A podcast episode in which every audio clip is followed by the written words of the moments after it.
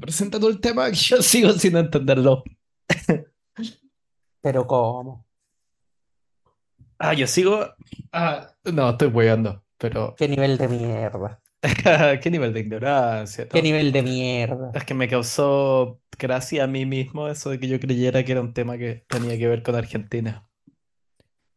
Eso es lo que ha provocado, y disculpa que acá me voy a poner recontra latero y me voy a poner además ¿Ya? medio, medio viejo, viejo de mierda, weón. Dale. Eso es lo que ha conseguido, weón, la desnaturalización absoluta de las efemérides que se han elevado a la categoría de feriados, weón.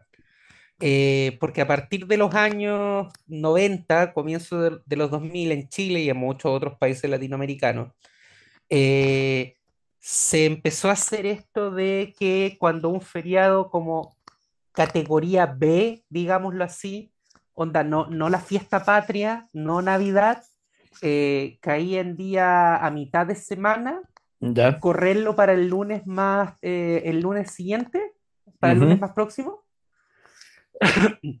Y uno de esos feriados, al menos en Chile, eh, es el denominado legalmente Encuentro de Dos Mundos, Ah, esa 12 de octubre. ¿Esa wea? Eh, claro, 12 de octubre, Ah, yo de siempre creí que era una wea como de los evangélicos, eso. No, ese es el 31 de octubre. Pero encuentro dos mundos. Nunca entendí qué cresta, porque lo, el calendario de mi teléfono está. em, vi- me vino eh, seteado con los feriados eh, chilenos. Entonces ahora no me hace, no hace ni un puto sentido mi calendario, porque tengo como unos hitos que yo como que lo veo a la rápida y es como, oh, que tengo acá en tal día. Y es como el aniversario de la Virgen del Carmen, no sé qué. Y yo es como, ¿qué? Eso También como. ¿en qué parte de Alemania ocurrió eso? Claro, y es como, ah, no, chucha. Como que Ya, pero eso es porque tu celular lo compraste en Chile. Sí, pues, pero ahora como que, eh, ¿cachai? Tengo guardados como, sé, es como, tengo un feriado así y al lado dice como, el día siguiente dice como Oktoberfest, ¿cachai? Tengo como, es así que un encuentro de dos mundos. Mi calendario es un encuentro de dos mundos. Ya, hay un, eh, un feriado a mediados de octubre, a- eh, que a veces cae más a comienzos, otras veces más a mediados, que es por el 12 de octubre, es por el día del, de- de- del descubrimiento de América, eh, como se denominaba antiguamente, y ha sido siempre también un problema nombrarlo. Eh, antiguamente era el Día de la Raza, hoy en día eso tiene una connotación eh, eh, ideológica evidente, entonces legalmente de hecho no se llama así. Eh, en España es la fiesta nacional, pero que tampoco genera tanta adhesión como es tradición en, nuestros países latinoamericanos, donde la fiesta nacional es como un, yo, una orgía de patriotismo. Ya, no, en España no es así, pero la fiesta nacional es el 12 de octubre. Eh, entonces ¿Por allá no lo esto? corren. Esto ¿En sí. serio? Pero y es como el feriado en cuanto a jerarquía como de feriado, es el número uno de España.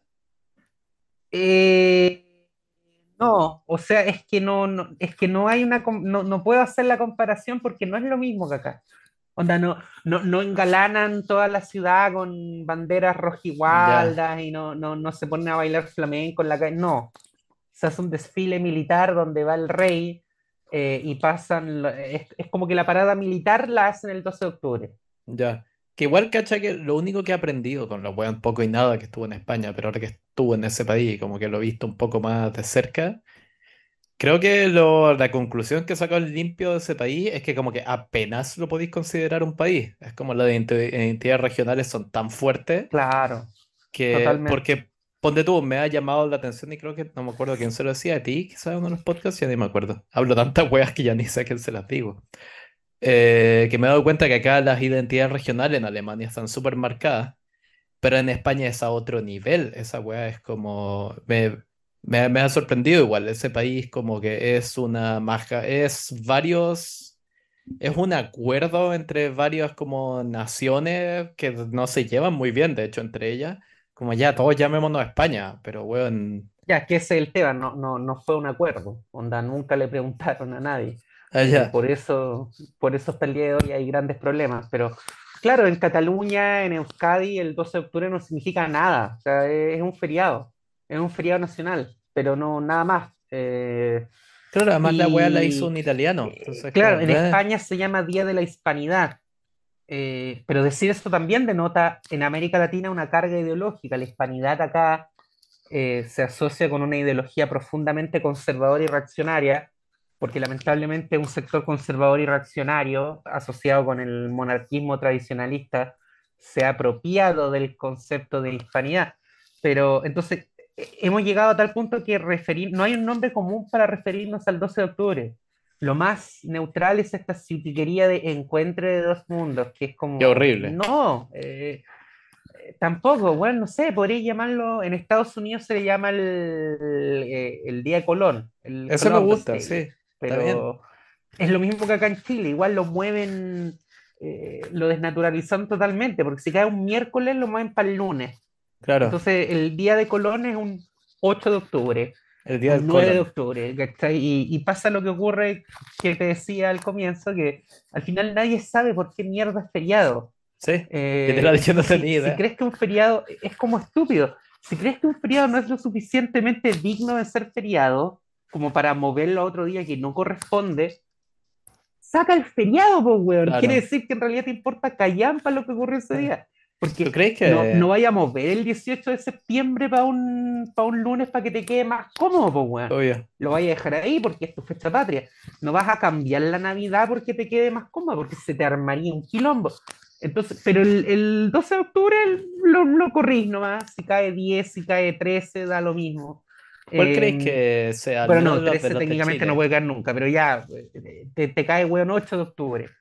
¿Qué pasó el 8 de octubre? Nada. Nada. Pero, weón, es feriado. ¿Tú crees que sea el Eh, feriado más a inmerecido de Chile? Yo quería hacer eh, como esta discusión eterna que hay en, en- y que se ha puesto tan de moda también por estos eh, TikTokers, influencers, YouTubers que dicen que están dando la batalla cultural eh, ¿Qué de lado y lado. losers? Es como a toda la gente que ¿cuál cree que está haciendo eso, el rol de, de no lo están haciendo. ¿cuál, cuál fue realmente el rol de España en la conquista y, y colonización de América? Y que tiene que ver un fondo también, eh, en, en el fondo también con un poco lo que somos realmente los latinoamericanos. Porque yo siempre he dicho, yo acá tengo, y a muchos quizás les puede sorprender, yo tengo una posición más bien conservadora, en el sentido de que a mí me da mucha risa, weón, y yo siempre lo he encontrado ridículo, con perdón de quien tenga esa, esa posición, y probablemente, dado el rango al que apunto, muchos de mis seguidores tienen esa posición. Cuando te dicen como eh, los españoles llegaron acá y se robaron todo, es como, ¿y cómo te llamas, hijo mío? Eh, weón, Pedro González, ya, Pedro, es muy probable que tú desciendas de ese weón que vino a robarse todo, ¿me entiendes? O sea, yo, yo esa postura de como, weón, vinieron los españoles, arrasaron con todo, violaron a nuestras mujeres y profanaron el continente, weón, se la creo a un compadre que se llama Mamani Quispe, Claro, ¿me entiendes? Pero tú eres o mayoritariamente europeo o mestizo. Eh, no te niego que es probable que, que alguno de tus antepasados, weón, haya sido un violador. eh. Claro, No sé, pero No sé si digamos, se tú desciendes de eso, es como. Y, y eso, ¿sabes de dónde viene? Eso tiene una explicación histórica, weón. Ah, Eso viene de la. eh, eso viene de la denominada leyenda negra antiespañola, que originalmente la inventan, ya, ya lo vamos a explicar porque de eso se trata este episodio, la inventan los... ¿Quiénes inventan la leyenda negra antiespañola? Esto de España es el peor del mundo, es, eh, los españoles son sádicos, son malvados, masacraron Mm. América. No, No, no, esa no la tampoco. inventaron los, digamos, los descendientes de los incas y de los aztecas que dijeron como, weón, contémosle al mundo nuestra desgracia. claro. La inventaron las potencias rivales de España, pues, weón. O sea, los holandeses, los franceses, particularmente los holandeses, los italianos y los... eh, eh, los italianos porque no porque fueran potencia, era porque tenían pica, porque los españoles, eh, lógicamente, lo habían... Claro. eh, Es claro, lo interesante esta weá, porque eh, el otro día, muy por casualidad, viendo un video como de análisis geopolítico y weá sobre la crisis en el territorio del Sahel, como le dicen, todo esto como de África del eh, Occidental y los golpes de Estado en Niger y todo el huevo, haciendo una comparación entre las características de un poco la aproximación al colonialismo que tenía Francia y que tenía Inglaterra, y hacían la gran diferencia de que el colonialismo inglés siempre tuvo una aproximación como económica, siempre tuvo un ojo en los territorios que incorporaban, era todo pensado para tener rutas de comercio, entonces tenía el canal de Suez, ¿cachai? En Sí, Egipto. En cambio, el colonialismo en Francia era mucho más, o sea, al falta un mejor término, estúpido, y era como ególatra, era como tener mayor, era como era territorial era como, oh, miren qué grande es nuestro mapa, pero no tenía ninguna, no era pragmático. Por eso que el colonialismo inglés funcionó mucho mejor y que además los ingleses como que podían retirarse mucho más porque su ímpetu no era como demostrarle quién manda a los locales, sino como dominar las rutas de comercio, era todo hacer plata. Pero no, bueno, lo- dicho lo- los no ingleses, los, no me sé bien la característica del colonialismo español, cómo, Los, cómo lo in- los aplicaron. ingleses fueron los otros grandes eh, propagadores de la leyenda negra, también por motivos geopolíticos. O sea, las potencias de ese tiempo tenían que hacer ver muy mal a la otra potencia en la opinión pública europea. Eh, y ahí influyeron eh, muchos factores históricos, pero ahí, ahí también nace la eterna discusión de qué colonialismo, como si pudiera haber un colonialismo mejor que otro, de qué colonialismo fue mejor, si el inglés o el español. Y sí, tenían weón, características muy, muy distintas. O loco, sea, los esa, ingleses, sorry, pero esa discusión como, oh, ¿cómo sido? Los ingleses, weón, es cosa de, mira los países que resultaron de cada una de las colonias. La ex colonia francesa no les va muy bien. Hoy en día, la, la ex colonia española, vea, un poquito mejor que la francesa. La ex, la ex colonia inglesa, una de ellas es la potencia hegemónica del, del mundo. Creo que los ingleses ganaron no, no, no, sí, pero ahí, ahí hay una salvedad y que pasa justamente por hacer un, análisis más profundo. Que es que cuando tú dices, claro, ¿qué colonia, eh, a qué colonias inglesas les fue particularmente bien? Estados Unidos, Australia, Nueva Zelanda, Canadá, ya. ¿Qué más querí? No, pero es que esas son colonias donde los ingleses transplantaron población. O sea, en Estados Unidos la, la clase dominante eran ingleses trasplantados que se americanizaron, pero eran étnicamente y culturalmente ingleses. Acá. España no hizo un trasvasije directo de población, acá hubo un mestizaje, que es un modelo distinto. O sea, nosotros a la hora de ver cómo trataron los ingleses como potencia colonizadora a las poblaciones sometidas o resultantes de la mezcla bastarda, porque era bastardo, de los, eh, de los colonizadores con los sometidos, tú no tienes que ver a Australia o a Nueva Zelanda, porque ahí trasplantaron gente. Tú tienes que ver Jamaica, tienes que ver eh, San Cristóbal y Nieves, ¿cachai? Tenés que ver, eh, y ahí ya no es tan favorable la, la- la- la- digamos, el, el resultado, porque eh, en, en el otro, más que color, o sea, claro, en el, e- e- en el otro fue un- un, eh, una colonización al, al- al estilo británico, que era de trasplantar población para que se encargara de estas factorías e iban formando gradualmente con el paso del tiempo una élite local. Pero ellos, por eso, para los ingleses, esto de que los españoles llegan, los ingleses veían a los españoles como unos depredadores sexuales, como una suerte, una suerte de sátiros.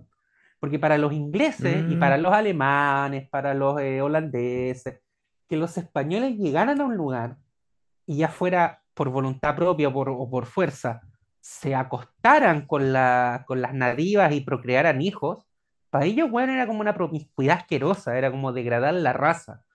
En, eso le concedo un punto a la leyenda rosada pro-española de que los únicos que sí tenían este concepto del mestizaje, a pesar de que acá también, puta, porque lo- lo- lo- los que son full pro-españoles te pintan esto como que, oye, acá los españoles venían y se casaban con la India Claro, es como, weón, ¿a weones, quién estáis tratando de vender esa weá? Es como, no claro, y tenían hijos, weón, y los hijos poco más que después eran príncipes. No, claro, o sea, no llegaron los vascos ocurrió, así pero ocurrió en como a por libre y la weá.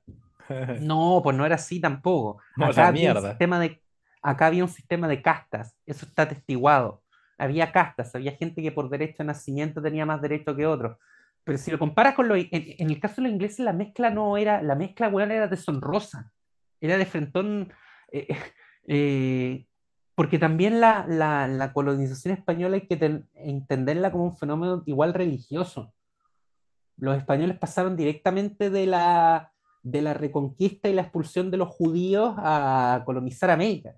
Entonces, para los españoles eso fue una, una prolongación de la, de la guerra de reconquista y lo que importaba acá era captar almas para la iglesia católica apostólica romana. Entonces, lo fundamental era, era si la persona era cristiana o no. Eso te permitía, claro, era horrible porque era, weón, o sea, Inquisición, todo eso, pero por otro lado también te permitía, digamos, como entre, algo entre comillas bueno, que era tener eh, la mente un poquito más abierta que se produjesen eventuales mezclas raciales. Y al comienzo se produjeron porque no había un gran control del poder central sobre lo que ocurría acá en América, se estaba recién descubriendo. También por un tema netamente utilitario, porque los españoles cuando llegan acá eran, weón, 20 weones y eso de que, oh, los indígenas cayeron porque los españoles llegaron con caballos, que los indígenas pensaron, weón, que eran dragones y pensaban que los españoles eran dioses. Hay algo de verdad y algo de mentira en eso, pero los españoles no Claro. ganaron las guerras de conquistas por esa weá. La Obvio, ganaron esa weá no la podéis mantener más de, o sea, lo más un par de meses después, como que algún, qué sé yo, azteca le habrá tirado una piedra en la cabeza a un español, vio que el weón se caía el caballo y era como, "Pff, está bueno, un dios, weón. Claro. ¿Cuánto rato podéis mantener esa mentira? La pregunta, como que hay un momento en que la, como que la lógica, el sentido común. O sea, lo que yo, por lo que yo entiendo, es como al final la wea les resultó. Esa. Hay un weón que tiene como una de estas, como, ¿cachai? Ese concepto como estas macro teorías, que son weones que no te tiran como una teoría específica, sino que intentan armar una especie como de collage que te explique todo. Es un weón que tiene una teoría interesante, que está, eh, no es tan tan completa, pero interesante como punto de inicio. Se llama Jared Diamond, que tiene una teoría de por qué como que la civilización europea, por poner los términos muy así como generales, se terminó expandiendo por el mundo y como terminó volviéndose la predominante. Y él dice que es porque tiene todo su, su como teoría y un libro famoso que escribió como en los 90 eh, se llama como, eh, espérate, Gemas, que sí se llama como eh, pistolas, creo que gérmenes y acero, una wea así. Y es básicamente lo que dice es que esta wea como que por las condiciones de mierda que tuvieron y porque se llevaban agarrando como siglos, y en comparación a América era, era como el jardín del Edén en la práctica. Como que los ya, pueblos, tenéis los aztecas como sacrificando hueones, pero donde yo sé era más como que eran unos imbéciles que te hueveaban de vez en cuando. Pero no había estas weas de guerras de sucesión y toda la mierda en la que siempre estuvo metida Europa.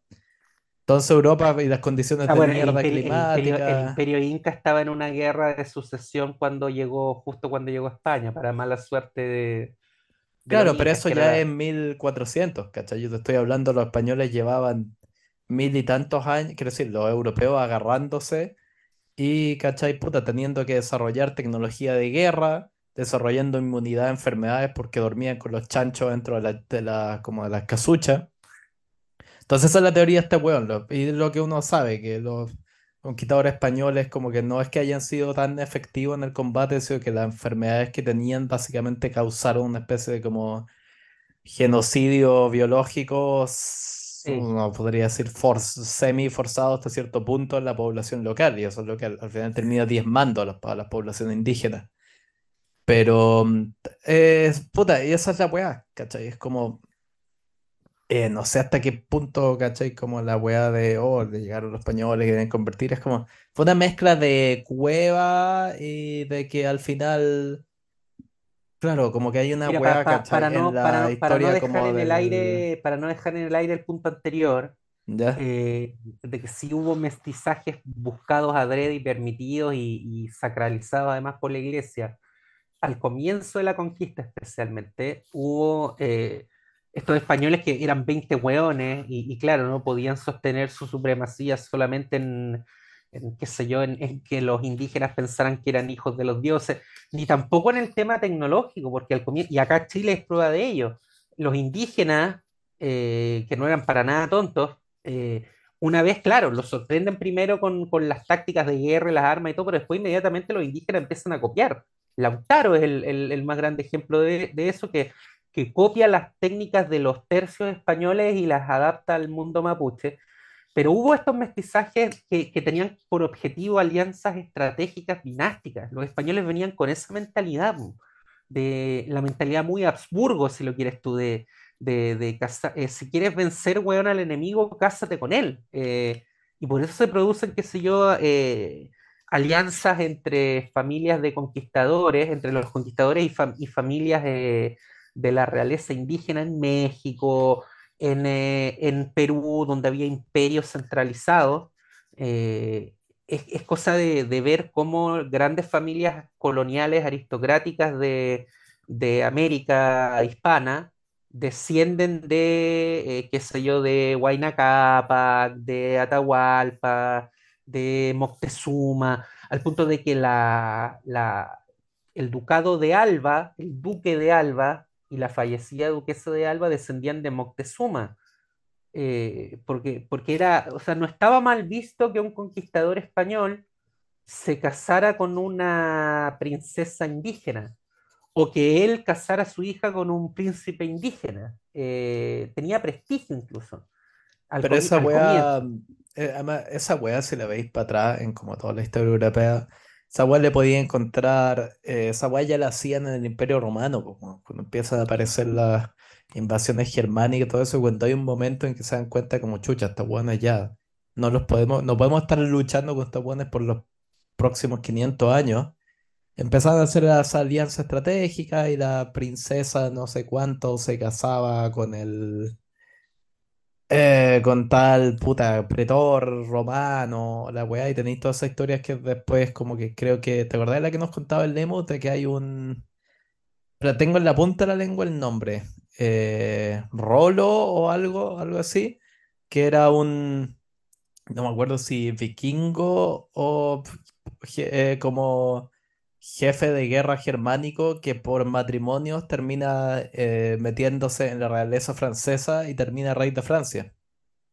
Claro, Entonces es muy común esa weá, de que cuando tenéis como una organización es como ya, les, puta, podéis pelear con él, salvo que tengáis, ¿cachai? Como diferencias irreconciliables y que ya bordean el racismo, como ha sido Europa con el mundo islámico. Hasta donde yo entiendo, nunca, nunca le dieron esa opción al mundo islámico. no, Era como, eh, ahí era más raro, sí, era como, no, esto bueno claro. Sí, ahí ya había. Qué loco eso, que como que no, que dónde traza- dónde trazaban la línea, ¿cachai? Como con los incas ya esto es pasable, pero así como con algún eh, de estos como No, pero porque pre- previo a eso, o sea, eh, lo que pasa es que el musulmán no se te iba a convertir. En cambio, al Inca lo convertían. O sea, lo sometían militarmente y después lo convertían. O sea, hay- es que además era, es distinto, pues el, musulmán sabía lo que implicaba bautizarse. También los españoles llegaban, le explicaban muy a grosso modo en, en qué consistía esto del bautismo, y el Inca iba y, y se echaba el balde de agua en la cabeza nomás. No, no, no entendía bien qué era esto de bautizarse. Entonces decía, si para casar a mi hija con el sol- soldado este que ahora va a ser el, eh, que ellos lo veían así, y ahora va a ser el curaca de la zona, eh, puta, le- la paso por el baño de agua fría nomás, ¿por qué tanto?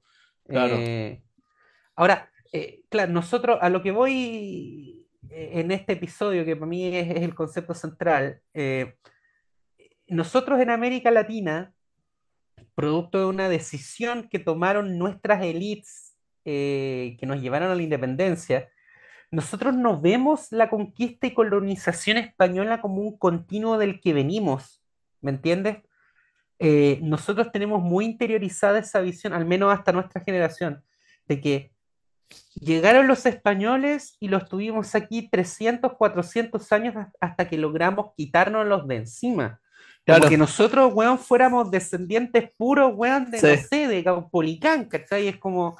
eh, pero no, esa es una... eh, por un tema eh, político estratégico, las elites, que esto es lo más, lo más irónico de todo, las elites que llevaron a, cabo la independencia hispanoamericana que era gente que en su mayoría era descendiente de los conquistadores españoles y de los posteriores colonizadores, con algún aporte de, de, de sangre indígena, pero de sangre indígena, qué sé yo, de los, de los incas, de los curacas, de, de la realeza azteca, qué sé yo, o sea, de alta alcurnia.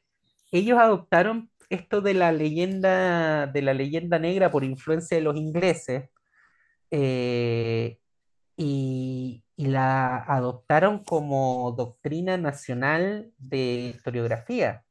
O sea, a partir de ese momento, en nuestros países la historia oficial va a ser esa. A nosotros los españoles nos conquistaron, eh, nos saquearon y después, gracias a nuestros próceres, los logramos tirar de, de encima, siendo que eh, es una simplificación muy grotesca de la historia porque te oculta un par de cosas, como primero que nuestros próceres eran mayoritariamente, salvo excepciones como, qué sé yo, eh, Juana Zurduy de Padilla y un par más, pero nuestros próceres eran todos criollos blancos, descendientes mayoritariamente los mismos conquistadores. Segundo, eh, la situación de las poblaciones indígenas que quedaban acá en América, que seguían manteniendo sus costumbres, su idioma, su- inclusive su religión, aunque fuera de manera oculta, eh, desmejoró bastante después con la independencia. O sea, eh, lo- los indígenas, que sí eran los auténticos que ellos podían decir a, todas luces sin temor a equivocarse de que los habían saqueado, los habían violado, los habían diezmado, los habían contagiado de enfermedades, les habían quitado sus tierras, les habían quitado su independencia y su forma de, vivir, su estilo de vida. eh, ellos una vez que, que el poder acá pasa a manos de estas élites criollas que tanto habían rescatado la identidad autóctona e indígena para crear una, nueva identidad nacional, los trataron como el hoyo. Eh, y es particularmente grotesco porque hay, hay relatos de, de que en, ciudades como Santiago de Chile, en la época de la independencia, eh, se hacían estos bailes sociales, estas tertulias, que eran, eran, eh, eran fiestas netamente de la élite blanca, y lo que hacían ellos era ir a estas te- tertulias disfrazados de indígenas, imitando a las tertulias que hacían los colonos británicos en Estados Unidos cuando en la época de su independencia les dio toda esta fiebre del, del motín del té y se disfrazaban de nativos americanos, cuando resulta que ellos eran descendientes de los, eh, de los que los habían matado los nativos americanos. O sea, acá se dio lo mismo. Tenías en, en salones de la aristocracia española de Santiago tipos que se disfrazaban de mapuches, que se disfrazaban de incas, eh, siendo que ellos no, no venían de ahí mayoritariamente, o por lo menos en el aspecto cultural, Puta, es imitaban toda la que forma de, de vestir y como la narrativa, sí. eh, y ahí nace esto de nuestra, que está tan presente en nuestra conciencia nacional como de el bravo araucano, el valiente araucano. Pero claro, una vez que tú tuviste el poder, después de que te disfrazaste de valiente y bravo araucano y de que tanto amabas al bravo araucano, sometiste al bravo araucano, ¿me entiendes? Chile logró, Chile y Mm, Argentina lograron lo que España no pudo en 300 años, que fue someter al- a la totalidad del pueblo mapuche y quitarle absolutamente todas sus tierras. Puta, Entonces es no que es ahí tenéis decir como, que. oh, sí, los españoles fueron los malos y No. nosotros nos logramos, nos logramos quitar su yugo, es como, a, a- eso voy con este Es episodio. que ahí tenéis que entrar a picar en una weá que es súper como. que, puta, no sé el origen, pero. que es esta como. Que ni, ni puta idea cuándo empezó, weón, pero me suena muy como noventas en adelante. Que este como neoamericanismo, ¿cachai? Que es como plantear la, la identidad A ver, es de latinoamericana. mucho antes, es de mucho antes, sí, lamentablemente. Pero cuando se populariza y se vuelve, ¿cachai? Esta wea súper como... Porque en verdad no, no veo mucho siendo esa wea muy entre permitida o popular durante la dictadura, la verdad. Pero es esta cosa, ¿cachai? Como de, plan, de definirte a ti mismo como latinoamericano, eh, no solo en oposición a la identidad europea, sino como víctima de los europeos. O Sí, sin importar de que tu genealogía puede ser 100% europea. Pero que es toda esta wea súper como de clase de universitario, como de santiaguino, como de clase media alta, que es como para decirle, ya, si te gusta tanto la wea, anda a vivirte, anda a vivir a Temucuicui, pues weón, y déjate hueviar, weón. Es como, todas esas cosas a mí es como, para mí son como, eh, igual a, ¿cómo se llama la Facultad de Ciencias Sociales de la Chile? Que es donde todo el mundo sabe que Gómez Millas, Gómez Milla, que es como el epicentro de como el universitario insufrible chileno, de ahí salen. Como u- una, un- no estoy sugiriendo nada con esto, solo digo que una bomba bien colocada y se acaba el problema. Pero, pero eso, es como esa wea, que a mí me carga eso, porque to- todo lo que implique pos- acep- la aceptación de una postura de victimización me enferma.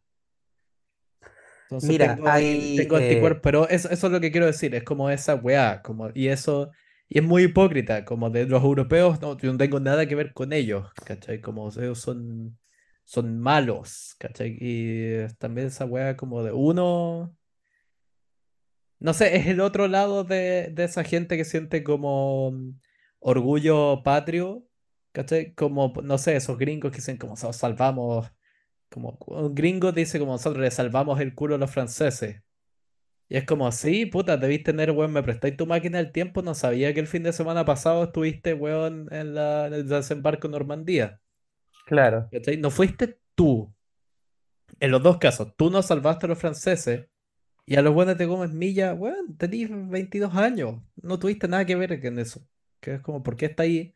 Encuentro que es narcisista, a fin de cuentas. Es como, estáis volviendo, estáis como personalizando en ti mismo un proceso histórico.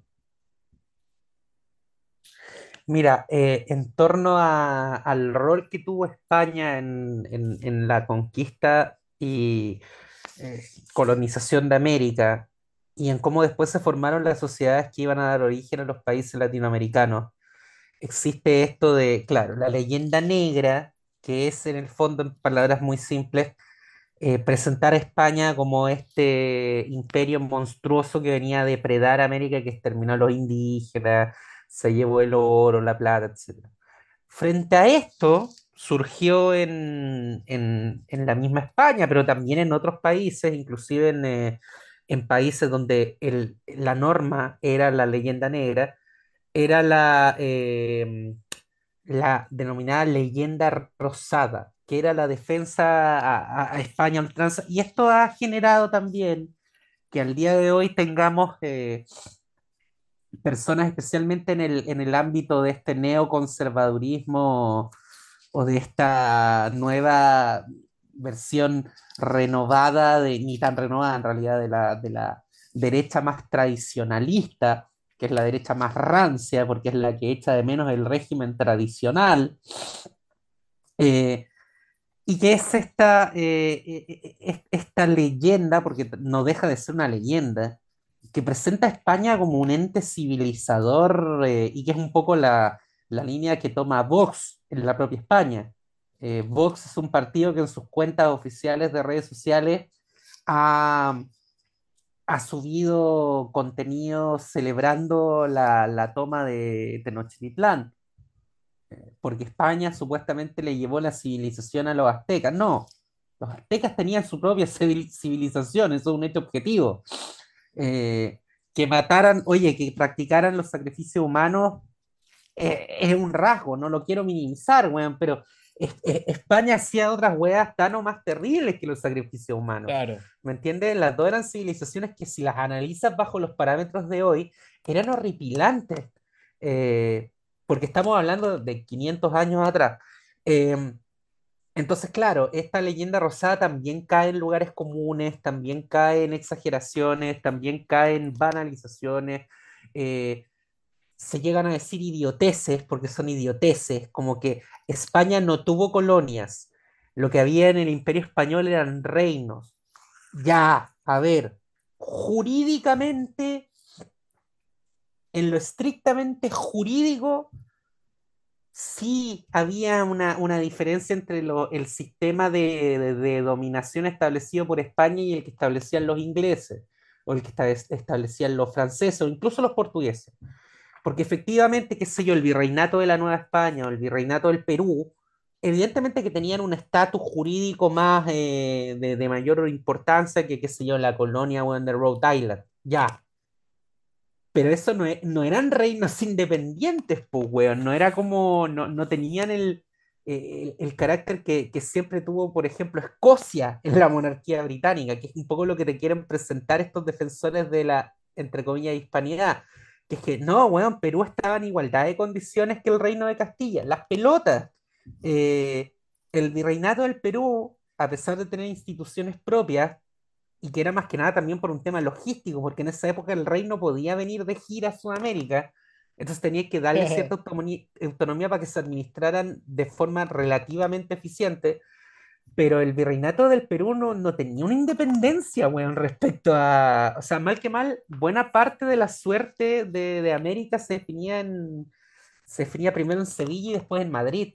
Claro, Eh, era la buena entonces, no, logística no, no es que había, no, no es que acá, no, España no tenía colonias, España, España eran reinos, no, Claro. no, Pero es que Eh, además en- tenía en- esa wea de que colonias españolas, no importa cómo lo queráis ver, ¿cachai? Incluso en el, en el sistema inglés, que era abiertamente colonia y todo eso, teníais que darle cierto nivel de autonomía porque no teníais comunicación instantánea nomás. Entonces, si teníais como una revuelta en el territorio, no podíais esperar dos meses a que te llegara la respuesta desde la metrópolis.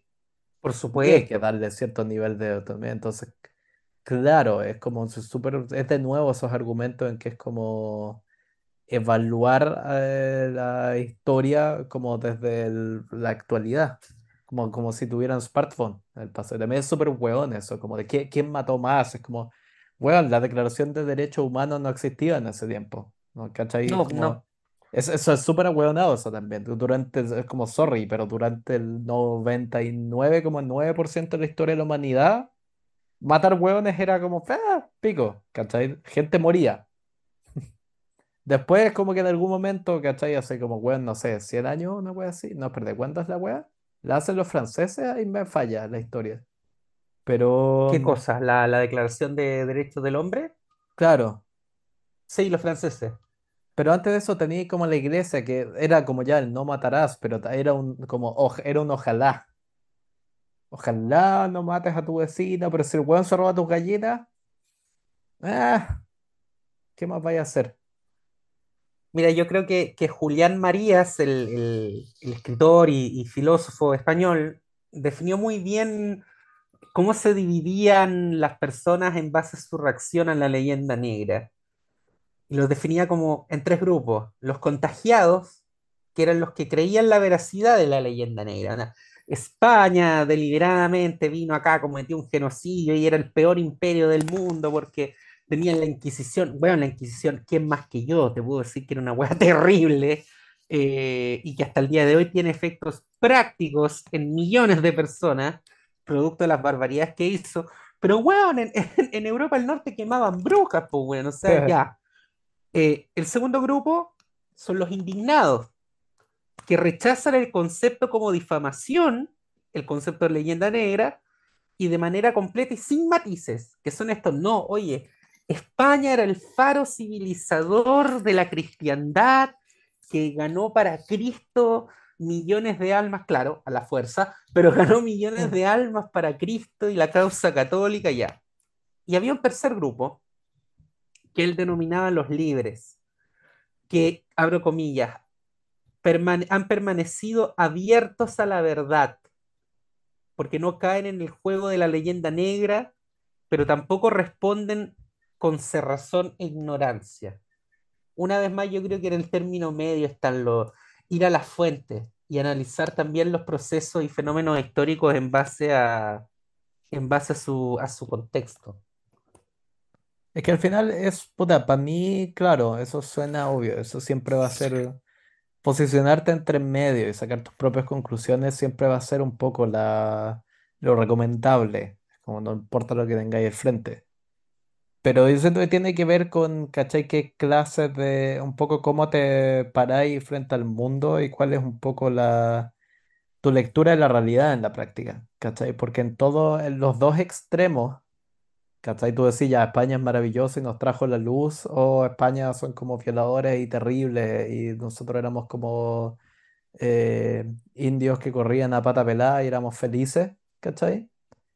Las dos, o sea, yo, yo lo veo muy como cuáles son los efectos, ¿cachai? En el día a día ¿Cachai? Que Al, al final yo lo veo súper cínicamente, como que estáis tratando de ganar con esto, que las dos opciones implican una, te implica, ¿cachai? Te implican una narrativa de la realidad más como conservadora o como de, de, como de derecha europea.